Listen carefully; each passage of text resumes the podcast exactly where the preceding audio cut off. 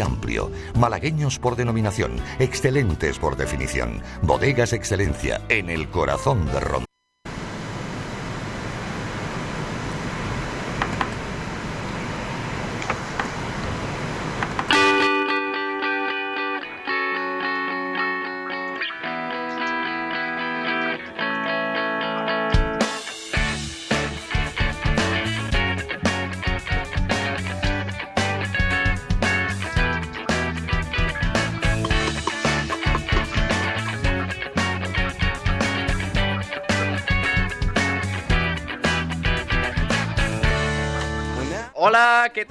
Buenas tardes a todos, bienvenidos a un nuevo programa, en este caso primero.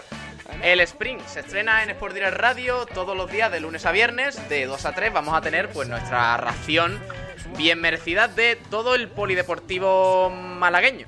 Así que ya sabéis, apuntado en la agenda el sprint todos los días de lunes a viernes en Sport Direct Radio para tratar todo el polideportivo, el unicaje, el baloncesto, el fútbol sala, el balonmano y el resto de, de, deportes, como no. Y ya sabéis, si tenéis alguna afición deportiva, algún, algún club que queráis que suene en esta, en esta horita de información, nos lo mandáis al correo eh,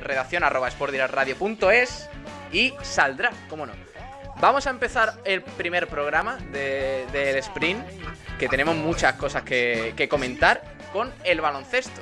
Vamos a ir eh, repasando los distintos temas que, que, tenemos, porque eh, tenemos que empezar hablando de Unicaja.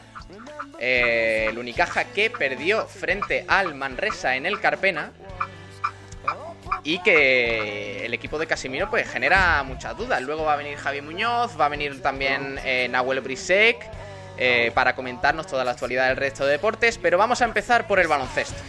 Porque ya sabéis que aquí en Sport Direct Radio le damos mucha bola a todo el resto de deportes, aparte del el fútbol y del Málaga, que ya nos ha estado contando Kiko García cositas en el día de hoy, en este lunes eh, 5 de octubre de 2020. Vamos a empezar presentando a los compañeros que tenemos ahora para el baloncesto. Por un lado está Ainhoa Morano. Hola Ainhoa, ¿qué tal? Muy buenas. Muy buenas tardes, Pablo. Y tenemos que hablar, desgraciadamente, de la derrota de Unicaja. Otra vez. Pues sí, otra vez. Este es el cuento de nunca acabar. El Unicaja vuelve a mostrar una imagen pues perdida, un equipo apático, sin energía, sin fuerza, sin orgullo y nuevamente, pues un mínimo sprint final en el que el Unicaja decidió que era hora de defender. Casi no acerca esa posible victoria, pero bueno, al final Unicaja suma su tercera mm. derrota en Liga Andesa en apenas cuatro jornadas que llevamos disputadas y se complica mucho eh, el camino de, del equipo en, en, esta competición. 86-90 frente a Manresa en un Carpena, eh, bueno, desolador porque ya no empuja al equipo como antes pero la realidad es que el Unicaja ni está ni se le espera. Eh, también está por aquí Santiago. Hola Santiago Gómez, ¿qué tal? Muy buenas. Buenas, Pablo, con muchas ganas de ya estrenar por fin este programita. Por fin. Eh, ¿Qué te pareció a ti el Unicaja, rápidamente? Bueno, un Unicaja que empezó muy mal y que en los últimos cinco minutos del último cuarto quiso arreglar el, el partido. Eh, Tomás Medina también está por aquí. Hola, Tomás. Hola, buenas tardes a todos. Y eh, Javi Jiménez. Hola, Javi. Buenas tardes, Pablo. Vamos a ver, eh, recapitulando un poco, derrota del Unicaja nuevamente, llegó a perder hasta de 18 puntos contra el Manresa y solo reaccionó al final del partido, en parte Ainhoa, gracias a la energía de nuevo de Yannick Enzousa.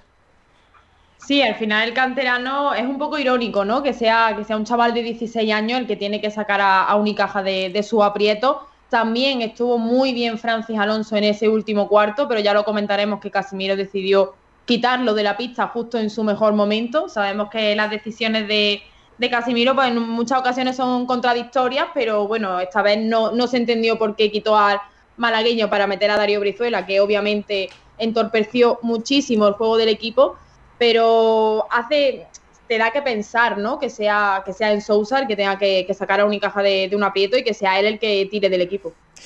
Eh, antes de preguntaros un par de cositas sobre el partido, sobre el Unicaja, que volvió a dejar una imagen eh, desastrosa, vamos a escuchar a, Luis Casimiro su valoración del partido y no porque, porque también, eh, bueno, no ha gustado mucho la forma de analizar el partido del técnico de cajista.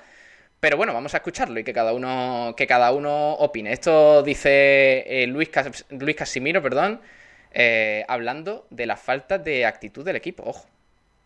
Y sobre todo, bueno, creo que estuvimos al nivel que necesitaba el partido en el último cuarto. Solo en el último cuarto creo que regalamos la primera parte, casi diría también el tercer cuarto, y solo estuvimos con la energía y la intensidad y el orgullo que, que requería el partido en el último cuarto para, intentar darle la vuelta. Bueno, eh, decía Luis Casimiro que solo, eh, solo estuvo el Unicaja bien, eh, bien activo, como merecía el partido, una nueva jornada en casa encima contra un rival inferior. Pues el equipo solo estuvo activo, como ha dicho Luis Casimiro, en el último cuarto. da que pensar, un equipo que debe aspirar al menos a entrar en Copa del Rey. ¿Hay falta de, actitud realmente en, este inicio de temporada en el equipo, Santiago?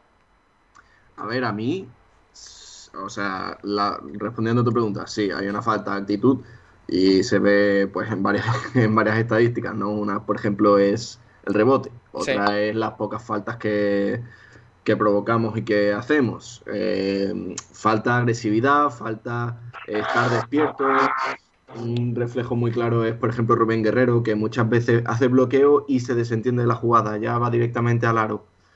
Y, lo que me sorprende más de estas declaraciones es que quinto partido de la temporada, cuarto de liga, y ya hay un tirón de orejas público del entrenador. Parece que, que, ni él sabe por dónde van las cosas. Eh, Tomás, ¿qué te parece a ti? Bueno, a mí lo que me pareció el, partido es un partido de, de despropósito, perdón. Eh, yo creo que el Unicaja no estuvo en ningún momento y cuando empezó a carburar tuvo que ser precisamente nuevamente cuando la gente de la cantera, entre comillas, eh, se hizo cargo del equipo. Y después lo que yo creo que ya tengo una edad y y parece que es que cada vez que, veo un partido de baloncesto, cada vez entiendo menos de baloncesto, porque la verdad que a un jugador que está saliendo, que en un momento te mete prácticamente 7, 8 puntos del tirón, lo coja y lo siente para sacar a otro que ha estado sesteando durante todo el partido, pues yo no entiendo el cambio de, de Brizuela por, por, eh, por Francis Alonso y no entiendo muchas cosas. No, no hay, por lo visto, hay nadie eh, que ponga lo que tiene que poner encima de la mesa y eh, bueno, pues que le diga a sus compañeros, señores, ya está bien, eh, todos cobráis todos los meses, aquí no se sanciona nadie ni por alto ni por bajo rendimiento y parece ser que a lo que aspiramos todos es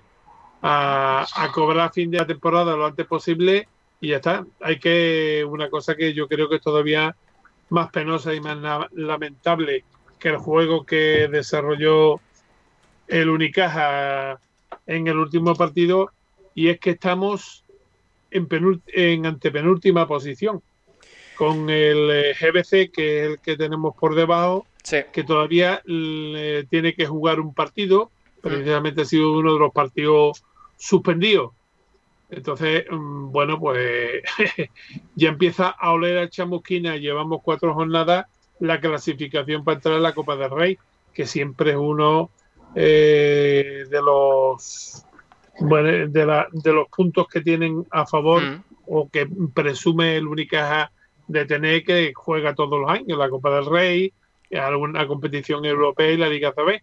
Pues este año la Copa del Rey en la cuarta jornada ya se nos ha puesto eh, chino-filipino y me temo muy mucho que este año vamos a tener una Copa del Rey por televisión.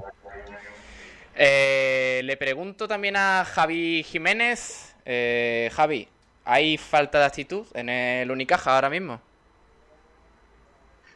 Bueno, yo, mm, o sea, falta de actitud, eh, falta de cohesión defensiva, falta de, eh, de concentración que nos está costando, pues, por ejemplo, ayer eh, cogiéramos 11 rebotes menos que el rival, que solamente cogiéramos 5 rebotes ofensivos por creo que fueron 11 o 12 rebotes ofensivos de, de Manresa.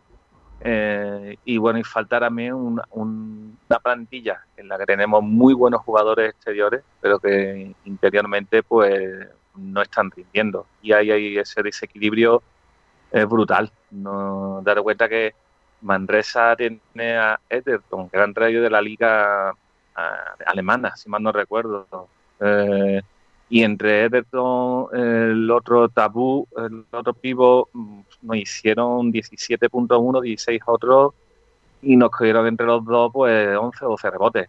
Mira la estadística junta de, de Guerrero, um, de On Thompson y, y, Beru, y Geru.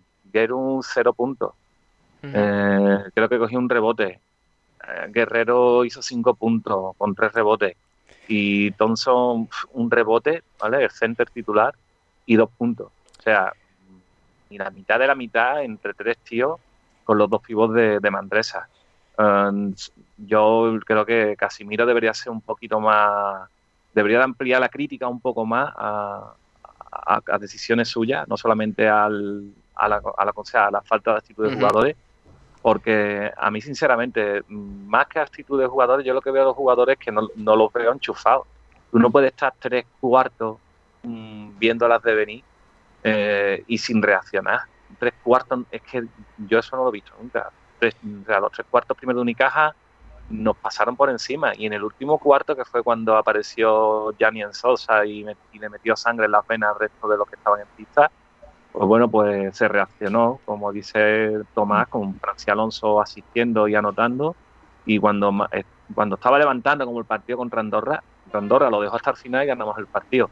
Pero aquí lo quitó, pues se ve que Casimiro, bueno, pues un entrenador de la vieja usanza, donde la jerarquía le pesa mucho, y sentó a Alonso para dar entrada a Brizuela, que Brizuela de verdad está haciendo un inicio de campeonato. Mira, me gusta que hayas tocado el tema de Casimiro, porque porque ahora vamos a escuchar una parte en la que el técnico del Unicaja, bueno, no es que se critique a sí mismo, que yo creo que lleva razón tú en esa parte, en el que debería mirar también un poco a su ombligo, eh, reparte un poco la culpa entre toda la plantilla. No solo a los pivots, donde hay mucho el foco puesto por esa posición de 5, por si, por si hace falta algún refuerzo, porque los otros no están rindiendo, porque Enzosa tiene que llegar y, da, y, aport y aportar todo lo que nos está aportando de inicio eh, pero señala al resto del equipo. Vamos a, vamos a escuchar a Casimiro. Mm, estoy preocupado por el rendimiento del equipo, por, todos.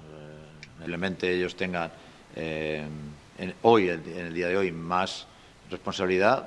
El día que Juventud nos rebotea es problema de los exteriores, o sea que al final te, me tengo que preocupar por ese apartado del rebote, pero con todo el equipo.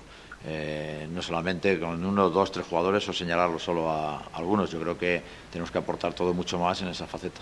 Todos tenemos que aportar mucho más en esa faceta. Eh, hablando de, que bueno, de que no solo hay problemas en la posición de pivot. Eh, yo os pregunto, ¿quién tiene realmente la culpa de, este, de esta debacle contra el Monresa? Porque aunque haya sido solo de cuatro puntos, al final es, una debacle por la sensación que ha dado el, el, el equipo durante todo el encuentro. Eh, Aquí hay, hay que ser claros. El equipo, el entrenador, la falta de actitud de los jugadores, malas decisiones desde el banquillo. Eh, Ainhoa. Para mí hay un único culpable y es Casimiro. O sea, yo puedo entender que los jugadores pues tienen malos partidos. Eh, bueno, es algo que ocurre, ¿no? Que está ocurriendo en toda esta, en toda esta jornada. Pero al final, si no tienes a, a un capitán, a un jugador que, que levante al equipo, ese es tu trabajo como entrenador aportar soluciones y hacer que tu equipo mejore. Eh, yo vi uno de los tiempos muertos de Casimiro en los que la charla que le da a sus jugadores no sabe si están perdiendo de 16 o están ganando de 16.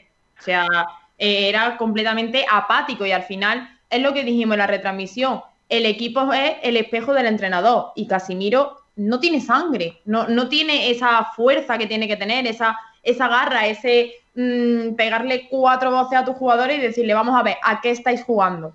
No lo tiene. Y si hasta que no se cambie eso, el equipo no va a cambiar. Porque el año pasado nos quejábamos de que había una, un bajón en el tercer cuarto, pero este año es que no hay siquiera un, momento álgido. O sea, el bajón es durante todo el partido y el problema está en el banquillo. Eh, Santiago.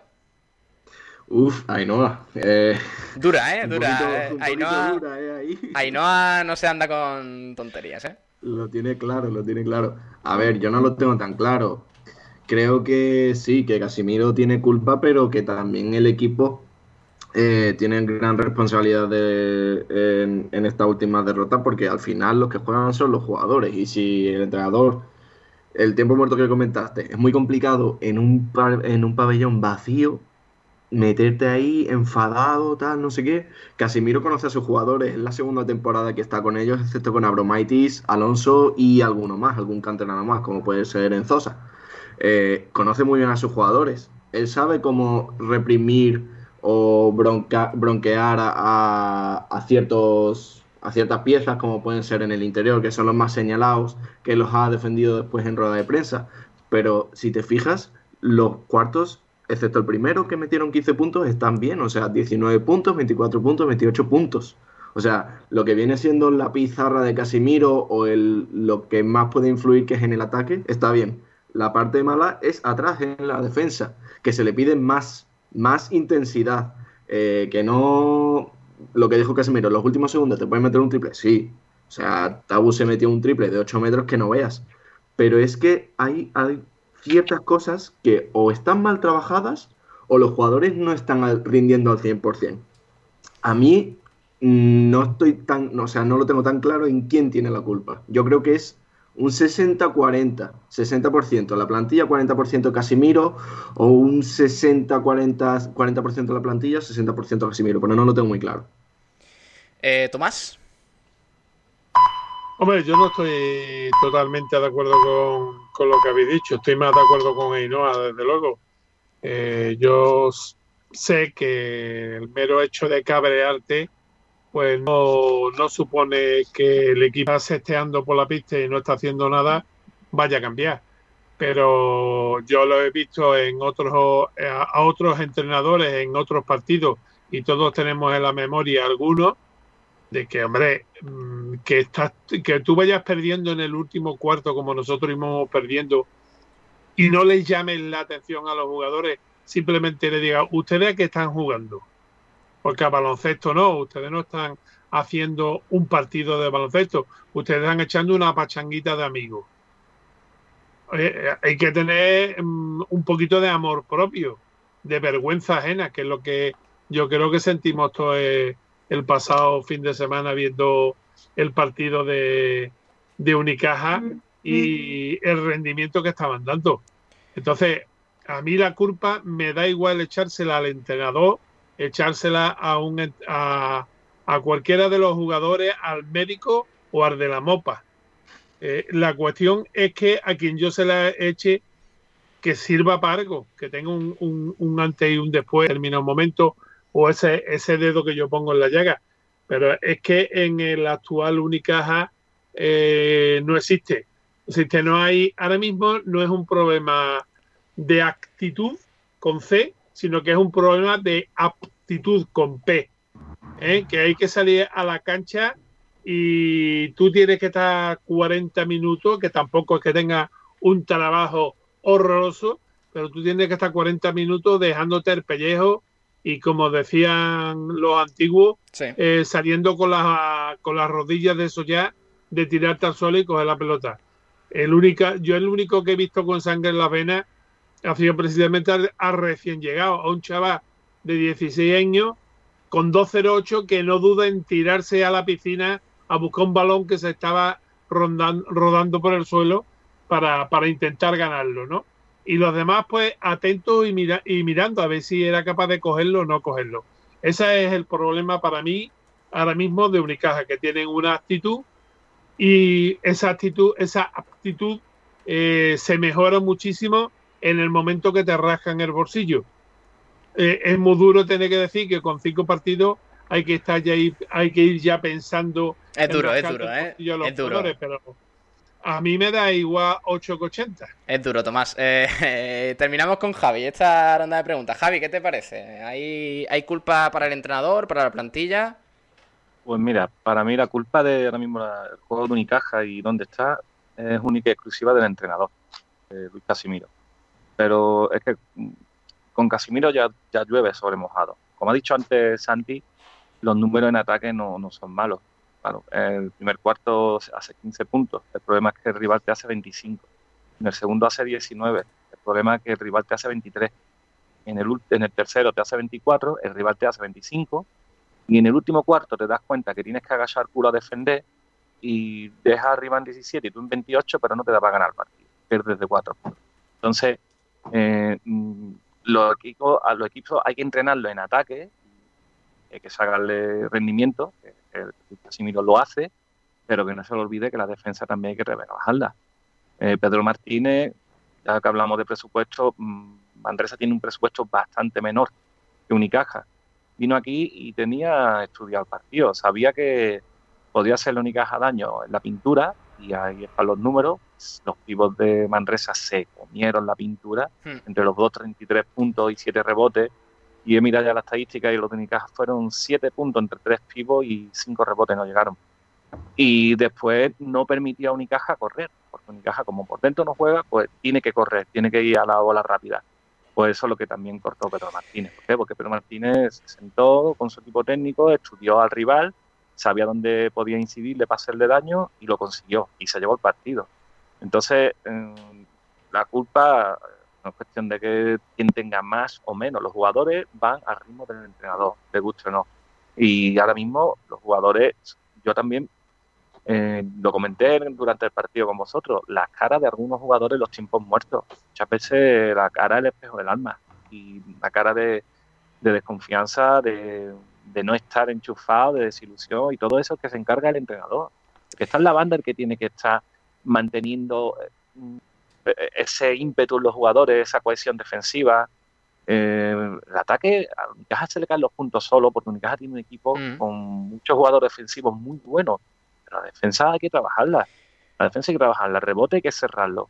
Y cuando, y te dice una cosa, y si tenemos ese juego tan marcado, ¿no? De correr la pista y, llegar, tirar pronto el triple. Si nos sale un equipo como Manresa, que, es físico y que te corre la pista y te cierra, pues bueno, pues esas opciones, pues tú tienes que tener la opción B, que es jugar con la gente de dentro y la opción B de Unicaja, por eso hay ese desequilibrio. Vamos a analizar los datos de, de, los jugadores interiores, porque mira, por ejemplo, nos vamos a Yannick Enzosa y, y, repite, o sea, repite sus buenos números, 14 de valoración para el chaval, 10 puntos, que no está nada mal, 2 de 2 en tiros libres, 4 de 4 en, lanzamientos de 2, eh, eh, rebotes ofensivos 2, otro eh, en total 2 rebotes serían. Y la realidad es que le, da un empujón al equipo. O sea, un chaval de 16 años, creo que, tenía, si no corregidme, es capaz de revolucionar a un equipo con jugadores como Dario Brizuela, John Thompson, Axel Buteil, Gal Mekel, ¿Qué está pasando en el Unicaja? Pero es que en Zonsa no estaba, ¿eh? Cuando empezó la temporada en los planes de Casimiro. En Sosa venía para ayudar en los entrenamientos, para, ¿sabes? Para, como, como en estos otros jugadores de, y alternarlo con el segundo equipo. O sea, imagínate, el que está salvando los muebles en el juego de Unicaja es un chaval de 16 años que a principio de temporada no entraba en los planes de Casimiro. Se la ha ganado, se la ha ganado en cada entrenamiento y en cada partido. De hecho, el último partido tiene más minutos en pista que Deon Thompson. Y los números infinitamente mejor que es. Y lo que he dicho, ya no solamente en Sosa, lo que hace estadísticamente, es lo que abarca en la pintura, es lo que tapa y las ayudas que hace a los compañeros. Yo creo que en Sosa ahora mismo, en, en, lo que es el roster del equipo, tiene que estar por delante tanto de Deon Thompson como de Guerrero y como de Gerum. Pero porque los números de cada jugador desde que mm. empezó la temporada. Y, y, que tengamos que lanzarnos a los brazos de un, de un chaval tan joven que eso sí está, está siendo una auténtica sorpresa bastante positiva. Eh, ¿Cuándo jugamos, Ainhoa? A ver si levantamos el vuelo, ¿no? Bueno, pues primero jugamos mañana nuestro segundo encuentro de Eurocup en la pista del Monarch Bar, que recordemos que es el equipo que sustituyó, si no me equivoco, al Maccabi en nuestro grupo. Y luego jugaremos el fin de semana contra el Valencia en La Fonteta, el domingo a las 8. ¿Y cómo andamos en la Liga Endesa, en la clasificación?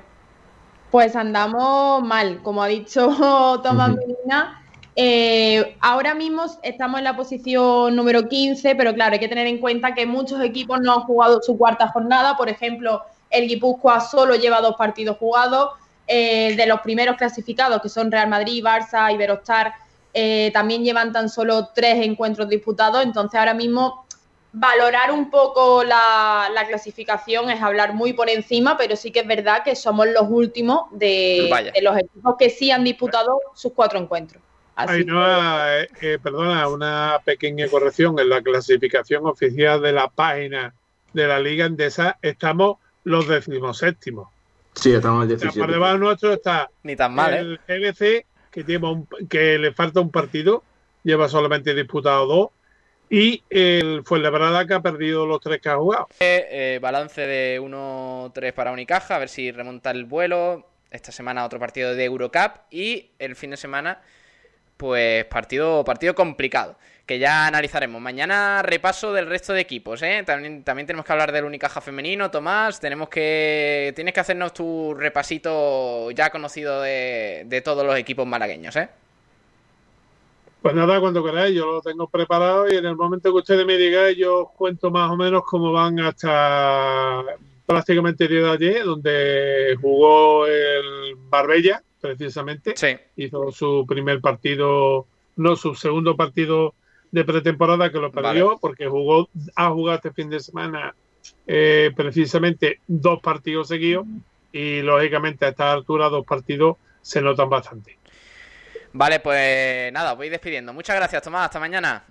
Venga, hasta mañana si Dios quiere. Adiós, Javi Jiménez. Oye, cuidadito mañana con el Mornar, ¿eh? Uh. nos podemos llevar una sorpresita, ¿eh? No me diga eso. Que no hemos hablado, no hemos hablado de ese equipo, pero tienen dos, viejos conocidos de la CB, Jacob Pullen, jugó en el Barça, y Mirko Jelica, que, y, y, en los dos primeros partidos de liga eh, creo que ganó a la Estrella Roja y, y a otro equipo bastante complicado de su liga, perdió, pero de poco. O sea que es un equipo bien armado y que, no va a ser una plaza fácil. Venga, Javi, hasta mañana. Mañana lo analizamos. Un abrazo. Hasta, luego. Eh, y también adiós a Santiago por un lado. Hasta luego. Hasta luego, Pablo. Encantado. Adiós, crack. Eh, y adiós a Ainhoa. Hasta mañana, Ainhoa. Hasta mañana, compañero. Y vamos a hacer, mira, mira cómo suena esto. Vamos a hacer una pequeña transición para irnos al balonmano, porque hay mucho que comentar. Ahora volvemos en un minutito.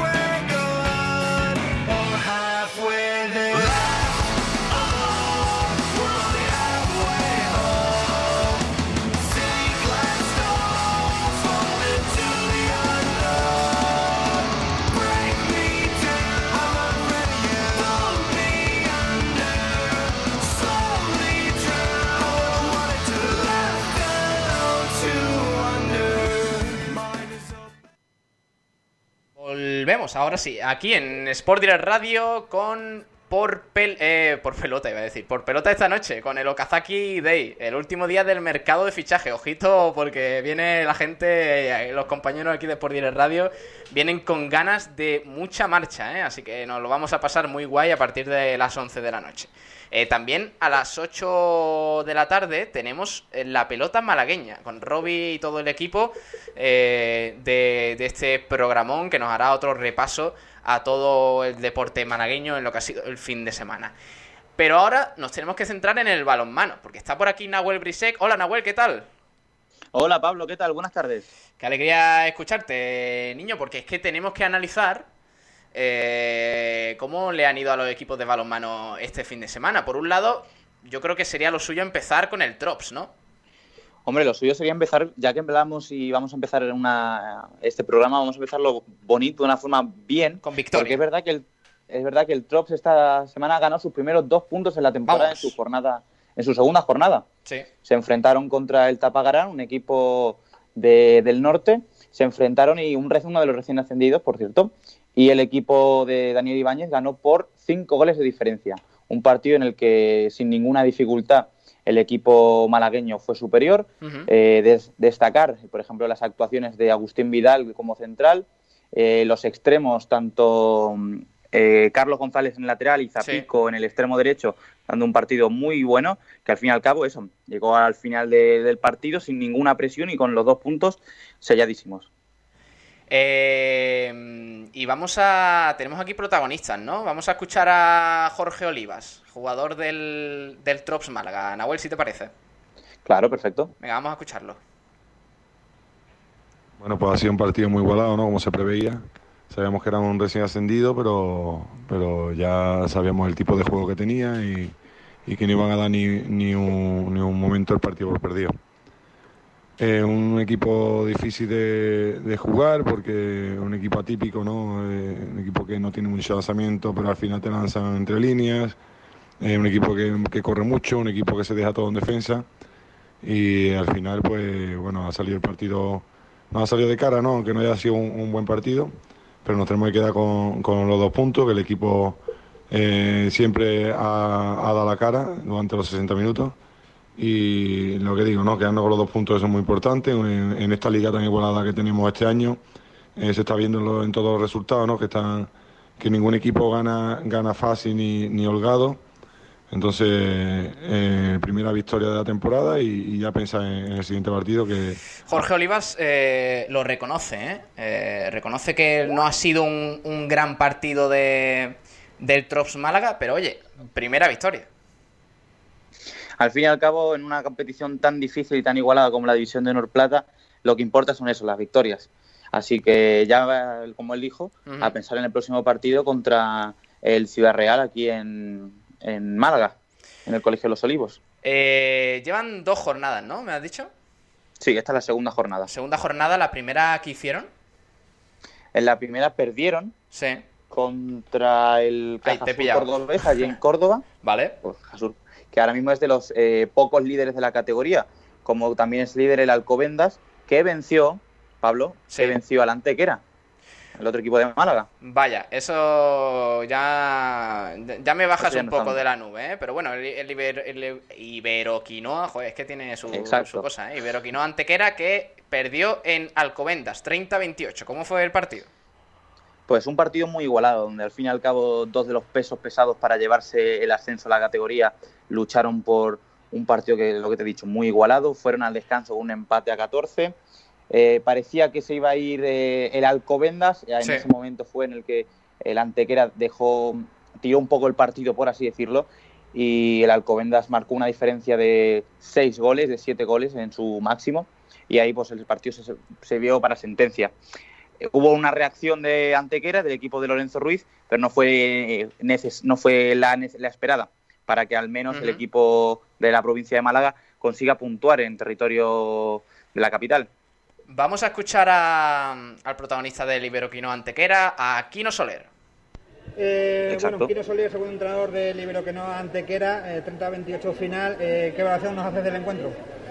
Bueno, un encuentro igualado hasta que en la segunda parte ellos han conseguido una, una diferencia que al final ha sido imposible porque siete goles a falta de 12-13 minutos, la verdad es que es imposible. Bueno, el cambio de defensa no hemos sabido adaptarnos, no hemos sabido atacarlo bueno, son unas decisiones también un poco ajustadas, pero el balonmano es así, no hemos sabido adaptarnos y recomponernos, pero no hemos tenido tiempo suficiente. Claro, quizás esa ha sido la clave, de que no habéis, eh, habéis chocado con un muro en la defensa de la portería local y, que al final vosotros, ese momento del 7-0 encontrado, habéis no sabéis por dónde ver las veces, ¿no? Sí, no, ya te digo, el balonmano te tienes que adaptar y te tienes que sobreponer a esos momentos de dificultad y como te digo, pues no hemos sabido y en 6-7 minutos eh, se nos ha ido el partido porque ya después eh, en un arreón y en un poquito más de, fuerza hemos logrado eh, acercarnos un poquito en el marcador pero ya no teníamos tiempo.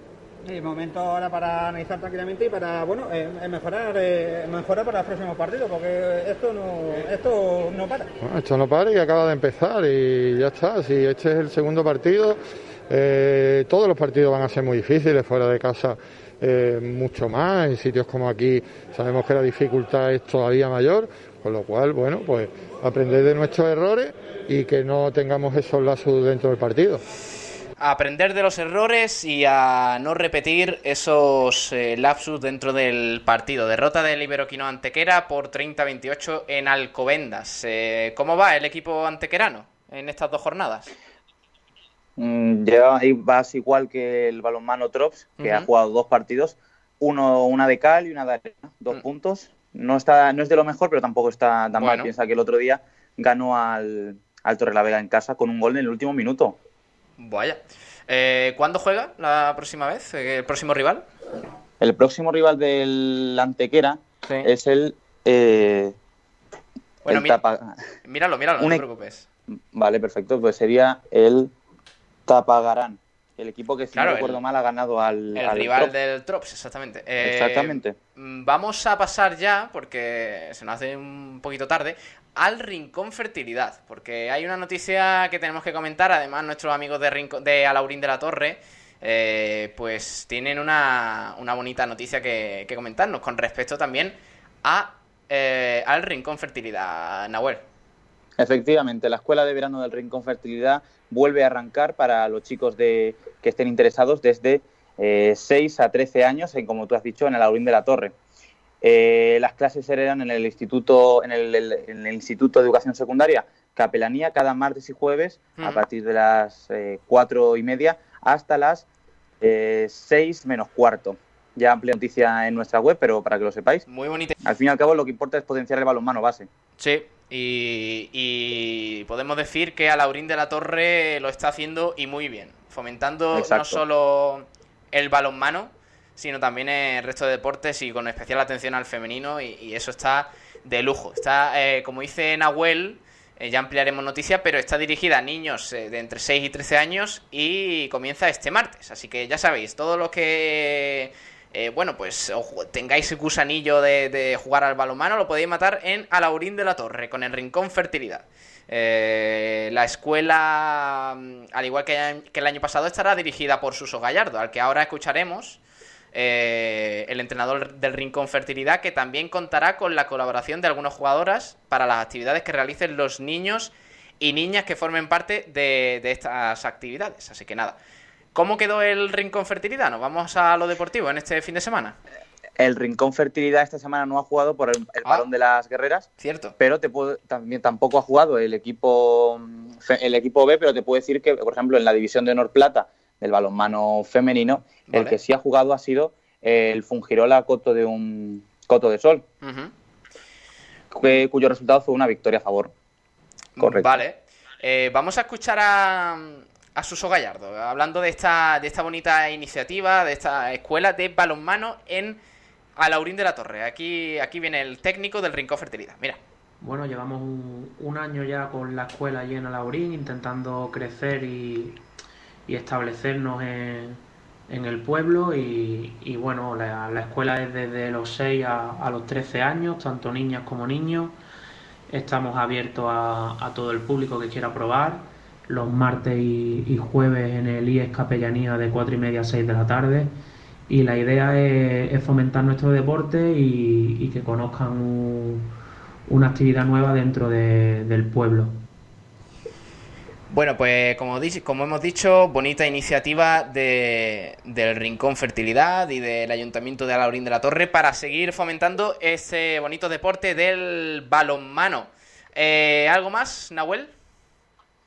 Si quieres, para finalizar, te puedo comentar que esta jornada, este fin de semana, ha sido la primera jornada de la Primera Nacional en el que ha habido derby, en derby malagueño entre el Colegio eh, Colegio Los Olivos Balonmano Málaga y Colegio Maravillas de Benalmádena con victoria para el Balonmano Málaga 29 a 27.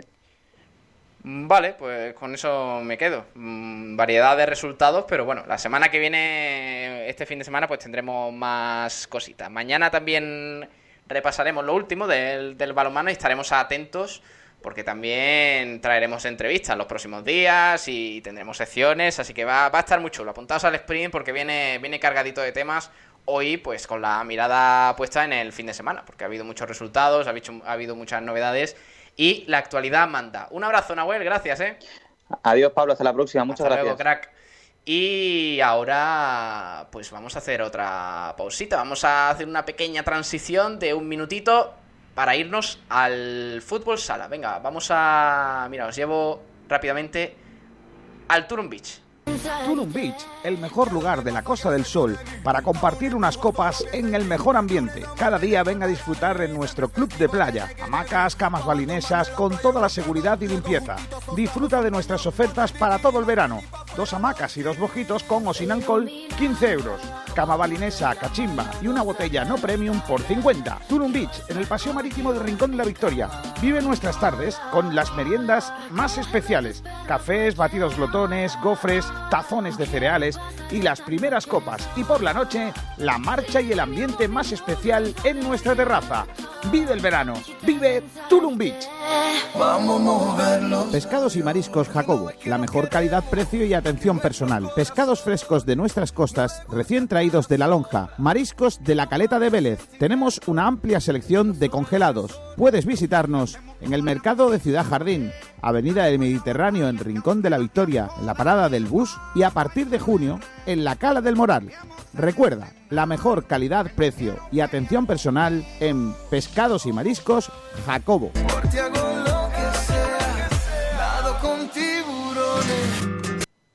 Y aquí seguimos, en Sport Direct Radio, el Sprint, primer programa, hoy lunes 5 de octubre de 2020. Vamos, mm, vamos a ir rápidamente al fútbol sala, porque está por aquí Javi Muñoz. Hola Javi.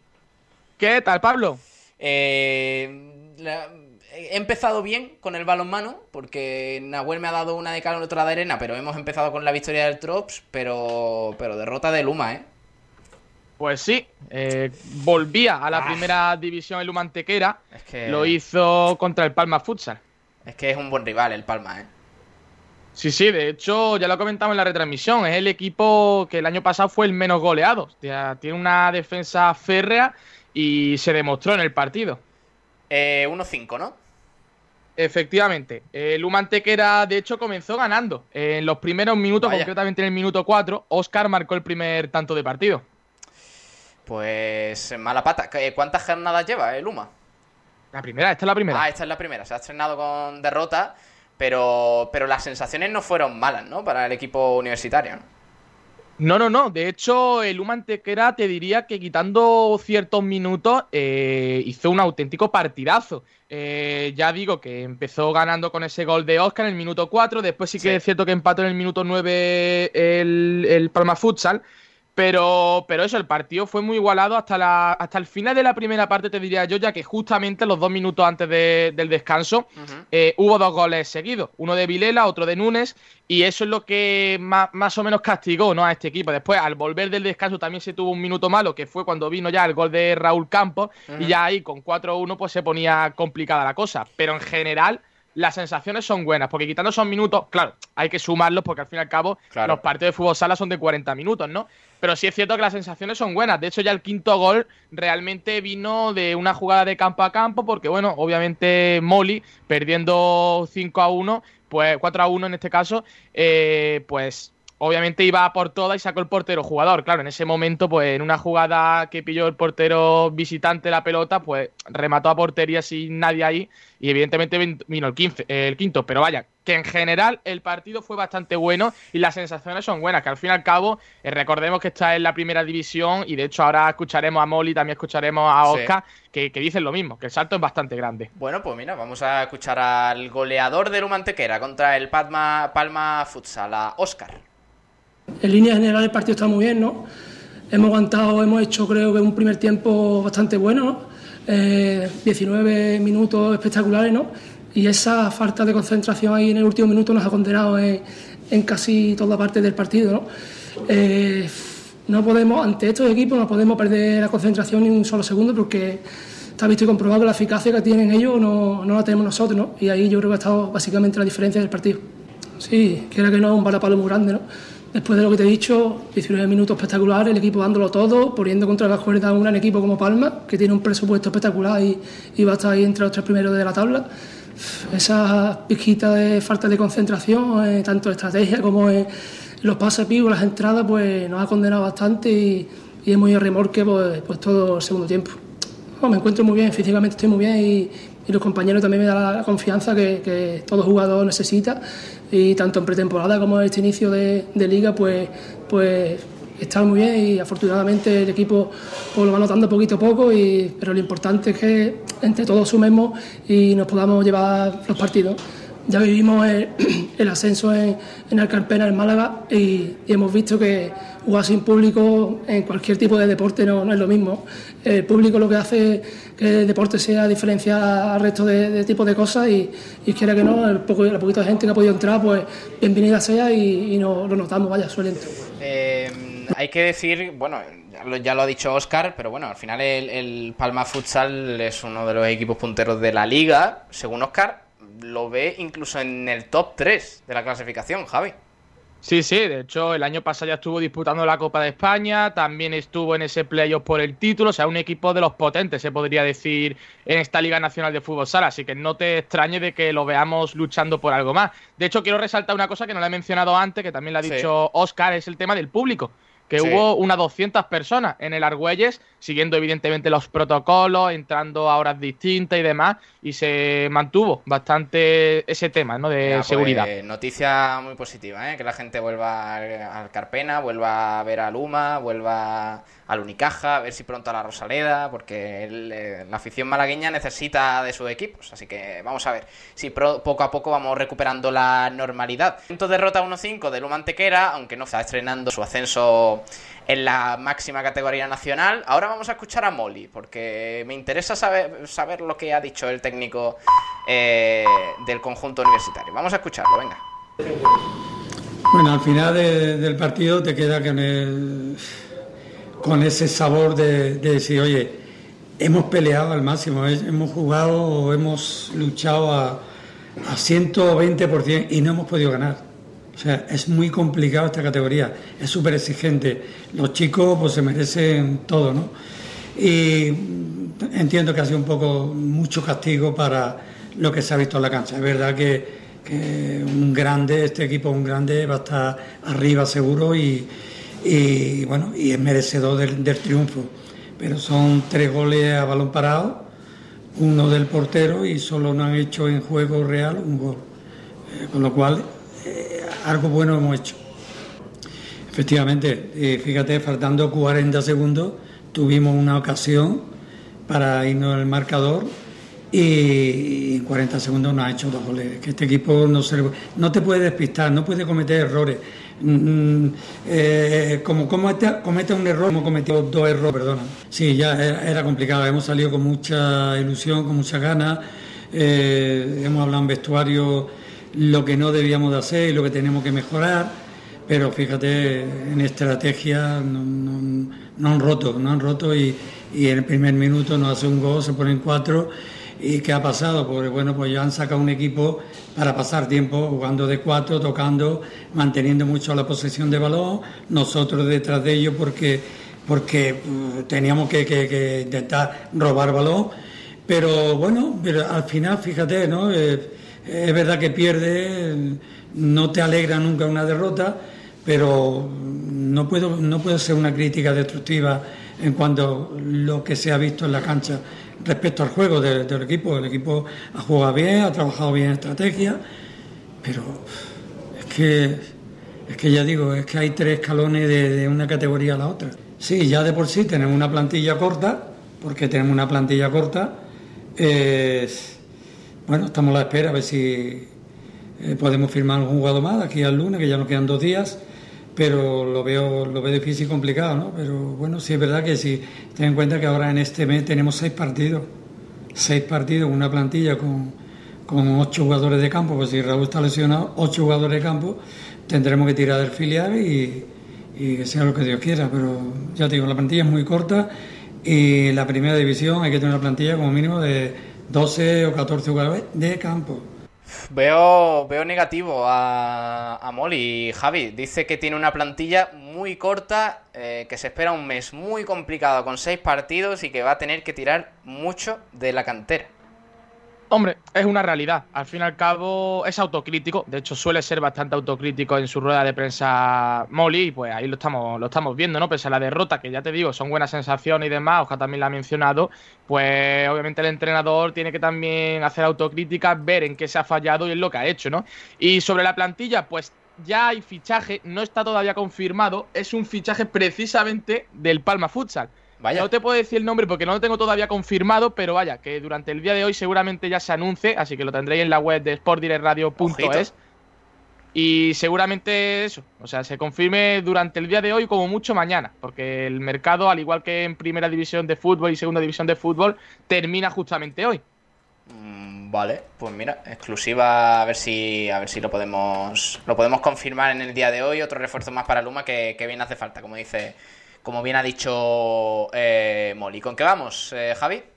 Pues bueno, te voy a comentar un poquito el lío que hay en Primera División donde también está afectado el UMA. Y es que hay una guerra de parches. Y dirás, de parches, sí, los parches que se ponen en las camisetas, que normalmente, bueno, en el fútbol se suele poner en la liga, en la Champions, el loguito de la Champions, pues aquí es el logo normalmente siempre ha sido de la Liga Nacional de Fútbol Sala, pero la disputa está aquí y es que la federación, como este año, pues bueno, ha cogido ya el fútbol sala y lo está organizando eh, mandó un correo con una circular el pasado 16 de septiembre, donde obligaba a los equipos a tener pues, lo que va siendo el logo de la Real Federación Española de Fútbol en la manga. Eh, prohibía también los logos de asociaciones, por lo cual la Liga Nacional de Fútbol Sala, que es lo que siempre ha estado en esas mangas, pues no podía estar. Pero ¿qué pasa? Que varios clubes, entre los que se encuentra el Humantequera, mandaron un email y diciendo que no lo van a cumplir. Y de hecho, en esta primera jornada, la mayoría de equipos efectivamente llevaban ese logo de la Liga Nacional de Fútbol Sala, entre ellos, como ya he dicho, el Humantequera, y solamente nada, unos cuantos llevaban el logo de la federación. ¿Qué ocurre? Pues que esto tiene una consecuencia, y es que es el incumplimiento de órdenes, instrucciones y acuerdos y obligaciones de la Real Federación Española de Fútbol. ¿Cómo se sanciona esto? Pues con una falta que puede ser grave y corresponde a unos 3.000 euros, a 3.000 euros de sanción, que, hombre, para un equipo de fútbol igual no es mucho, ¿no? Que juegue en primera, ¿no? 3.000 euros, pues bueno, pero para un equipo de fútbol sala recordemos que todavía no es completamente profesional y que es bastante, bastante dinero, así que veremos qué hace finalmente la federación, porque ya digo que no es cosa de uno o dos equipos, es que prácticamente la mayoría de equipos. Y en caso de reincidir, de reincidir eh, se podría llegar a la descalificación y descenso de tres temporadas. O sea que cuidado, cuidado, porque se puede liar bastante. Y no solo eso, esto ya te lo comento como anécdota, porque no está, no entra el, el Humantequera, pero lo tenemos que comentar. Y es el tema de las televisiones. El otro día, el pescado Rubén Burel, equipo también de primera división, pues Me gusta estaba retransmitiendo el partido por sus propios medios, por su canal de YouTube. Vaya. La Liga Nacional de Fútbol Sala sancionó al equipo. Eh, claro, es que en cuanto vendes ya los derechos de imagen y televisivos de los partidos y eso, pues ya los clubes no, no, lo puede, no se puede dar en abierto. Eso Sí, el tema, el tema es que, claro, eh, como está la disputa Federación, Liga Nacional de Fútbol Sala, muchos equipos han, han quitado su acuerdo con la Liga Nacional de Fútbol Sala, entre ellos el Burela, efectivamente, pues claro, está ahí la disputa, ya el pescado Rubén Burela ya han dicho que van a ir a los tribunales, así que pues hay muchos líos en la primera jornada de fútbol sala. Pues empieza bien la temporada. Se pues avecina un buen curso. Pues sí, pues sí. De hecho, te voy a comentar también los resultados así rápidamente porque hay sorpresitas. De hecho, el Barça perdió 3 a 4 contra el Peñíscola. Una de las sorpresas de la jornada, sin ninguna duda. Después, Levante ganó 2-0 contra Osasuna Magna. Empata 6 entre el Pozo Murcia y el Valdepeña. Empatado entre Oparrulo y Zaragoza. 5-2 quedó el partido entre el Burela y el Jimby Cartagena. Jimby Cartagena que será el próximo rival de Luma Antequera. Y después, por último, quitando el partido de Luma que ya lo hemos comentado, el Rivera Navarra quedó 3 a 6 contra Industria Santa Coloma. Eh, después, el siguiente partido, como ya acabo de decir, es contra Jimby Cartagena por parte de Luma Antequera. Será fuera y será este mismo domingo a las 1 eh, de la tarde. Así que bueno, podemos ver ese partido que daremos seguramente en Sport Direct Radio, así que atentos. Y bueno, respecto a la clasificación, pues es anecdótica, porque el Palma Futsal se coloca primero y hombre, último, al final, por diferencia de goles. Es una jornada, no hay que tenerlo mucho en cuenta, hay que cogerlo un poquito de, de calzado, porque al final la temporada va a ser larga y el Uma Antequera necesita paciencia y sobre todo lo que ha dicho Mori. Eh, si puede ser un par de fichajitos en lo que queda de mercado pues mejor que mejor, para no tener que tirar tanto de, de los chavales jóvenes que ya muchos están haciendo. de Eh, hecho, sí. hay, hay una novedad, eh, Pablo, y Sí. es que este año a la vez más equipos descienden más, más equipos. Descienden concretamente tres, después el cuarto por la cola jugará un playout por descenso y los ocho primeros, como ya es común, el playoff por el, por el título. Y también otra cosa que se me olvida mencionar es que se suspendieron dos partidos por coronavirus, el Real Betis contra Córdoba Patrimonio y el Jaén Paraíso Interior contra Intermovistar. De hecho, solo jugó como equipo andaluz el Humantequera porque el resto pues, se suspendió su, su partido. Es clave, es clave esta temporada la permanencia, ¿eh? para, para afianzarse en la categoría y decimos nosotros, y de aquí no nos movéis. Pero momento el próximo partido, Jimmy Cartagena, ¿no? Efectivamente, el domingo a la una de la tarde. Bueno, pues ya, ya lo iremos contando aquí en Sport 10 Radio. Mañana otro repasito al fútbol sala. Gracias, Javi, ¿eh? Perfecto, luego, nos vemos. Pablo. Adiós. Eh, y nosotros, pues, vamos a hacer otra pequeña trans- transición al final del programa. Mira cómo suena esto, mira, mira.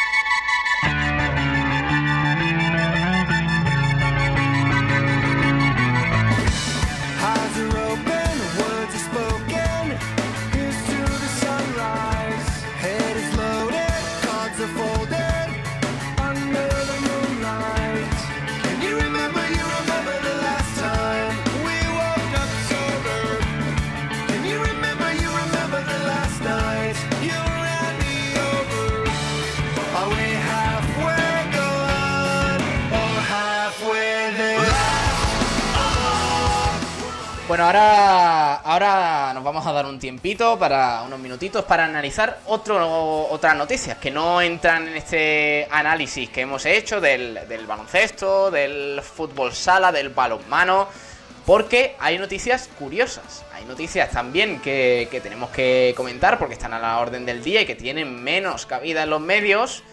Eh, y vamos a empezar por un reportaje, de verdad que os lo, os lo aconsejo bastante. Porque, porque da gusto leerlo. Es, eh, tiene lugar en el diario Sur. eh, lo ha publicado Juan Calderón en la sección de, arte y deporte. eh, y titula así: Víctor García, el malagueño que alegra el baloncesto. Pues es que. Es que este, este hombre, este Víctor García, es el, es el creador de un proyecto que se llama que se llama Play in Colors, que hace dos años surgió de la cabeza de este publicista y diseñador gráfico malagueño mientras pasaba un tiempo en California, impregnándose de la cultura y tendencias urbanas locales. Eh, para los que no eh, estéis muy al tanto de qué es esta iniciativa, eh, su, su colorido proyecto, Playing Colors, como hemos comentado, revoluciona el concepto de pistas deportivas en Alaurín de la Torre. Y de hecho ya comienza a exportarse a otras ciudades. Si podéis ver las imágenes, ya os digo, buscad el, artículo, este reportaje en Diario Sur, porque es que han hecho como unas pistas de baloncesto, estaban ya hechas, pero las han colorido, las han pintado de una forma que la verdad da gusto verlas. ¿eh? Eh, Es extraño al principio, pero yo creo que cuando te acostumbras está muy, muy chulo. Eh, como siempre, a Laurín de la Torre, la verdad es que a la vanguardia de todo este tipo de, eh, de novedades con respecto al deporte, con respecto a, a la organización de eventos deportivos. Una maravilla. Así que mira, este artículo que os aconsejo para esta tarde del lunes 5 de octubre de 2020 en Diarios y ahora, pues nos vamos a ir ya con el. con el. Mira, mira, escucha.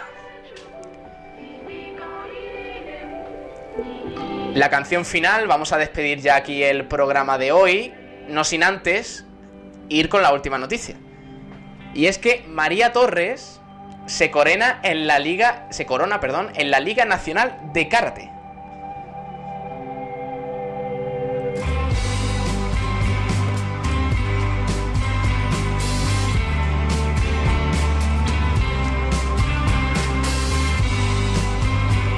La internacional eh, malagueña fue el único oro de la provincia. Por su parte, Rubén Martín fue plata en Kumite Senior, menos 84, y Samorán Shote, eh, segundo en Kumite Cadete, cadete 63.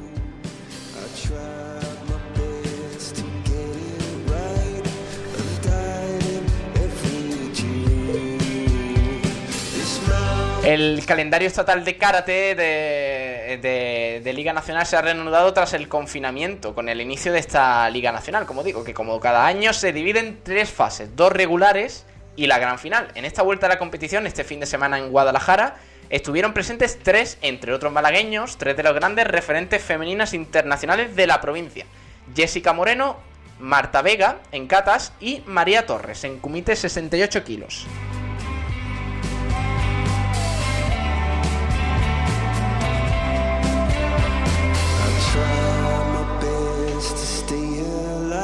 Y mayor suerte para María Torres, la tercera, la, tercera de las que hemos nombrado anteriormente, malagueña, volvió pisando fuerte para hacerse con el oro tras imponerse por 0-2 en la final de la vasca Nerea Bellido.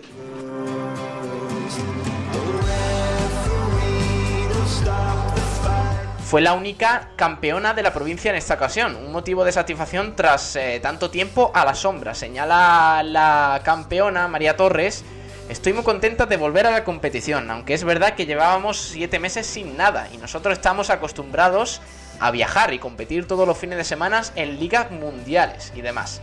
Esta mañana me he levantado incluso nerviosa, como si empezara de cero.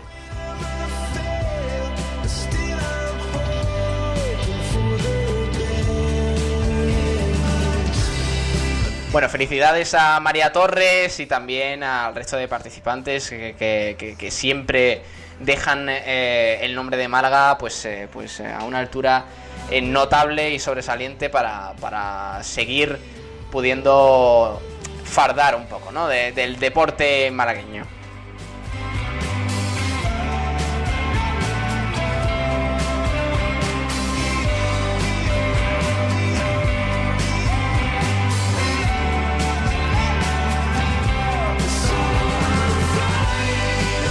Ahora vamos a hablar de Davidovich y ya con esto nos despedimos, que se nos ha hecho un poquito largo el programa finalmente. Como digo, primer programa de El Sprint, estamos muy contentos de que estéis ahí al otro lado escuchándonos.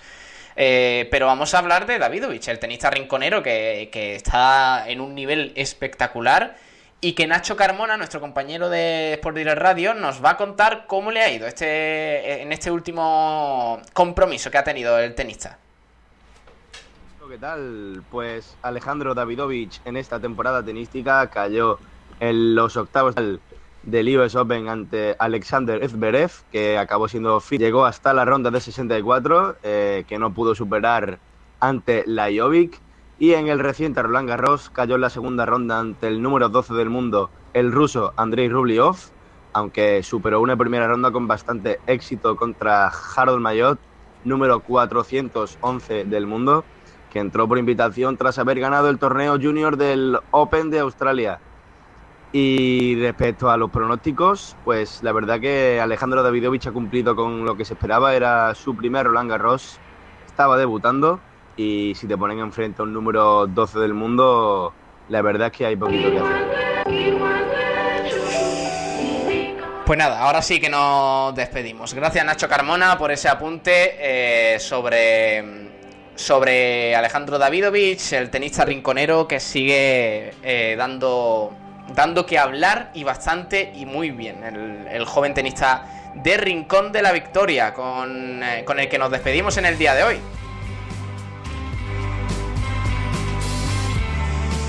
Como digo, ha sido un placer enorme estrenar este programa aquí en la casa, en Sport Direct Radio.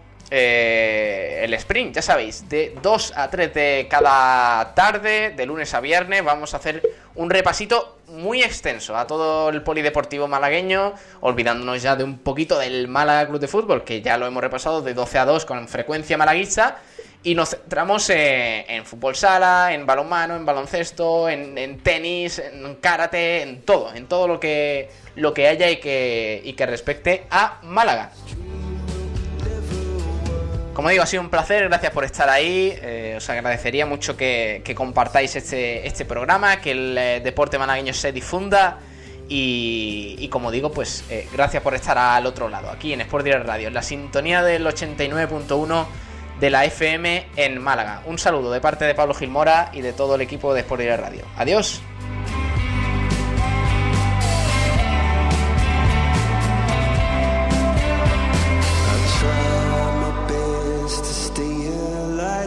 fly like a firework. I try.